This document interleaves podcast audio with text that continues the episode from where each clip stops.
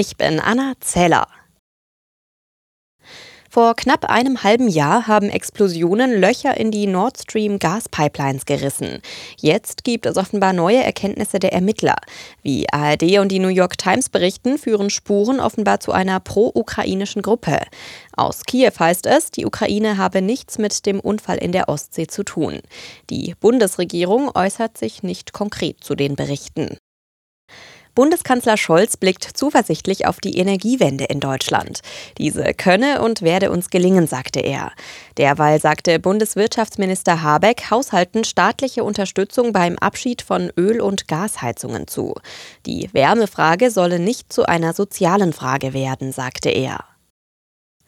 Nach den großen Engpässen in der Gesundheitsversorgung von Kindern zum Jahreswechsel hat sich die Situation wieder verbessert. Das hat Gesundheitsminister Lauterbach mitgeteilt. Die Lage habe sich deutlich entspannt, sagte er. Das liegt unter anderem daran, dass die Krankenkassen für Kindermedikamente, wie etwa Paracetamol, mehr bezahlen. Dadurch verkaufen mehr Anbieter Medikamente nach Deutschland. Wegen Korruptionsverdachts hat es in Büros des größten deutschen Wohnungsbauunternehmens Vonovia eine Razzia gegeben.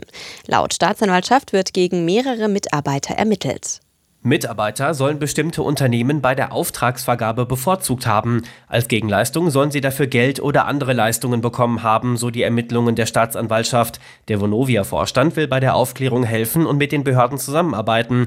Menschen seien dabei aber nicht geschädigt worden, auch an Gebäuden seien keine Schäden entstanden, sagt Vonovia. Das sieht der Mieterbund anders, denn ein großer Teil der von Vonovia vergebenen Handwerkerleistungen werde direkt oder indirekt von den Menschen gezahlt, die in den Wohnungen des Unternehmens leben. Timo Müller, Nachrichtenredaktion. Borussia Dortmund ist im Achtelfinale der Fußball Champions League ausgeschieden.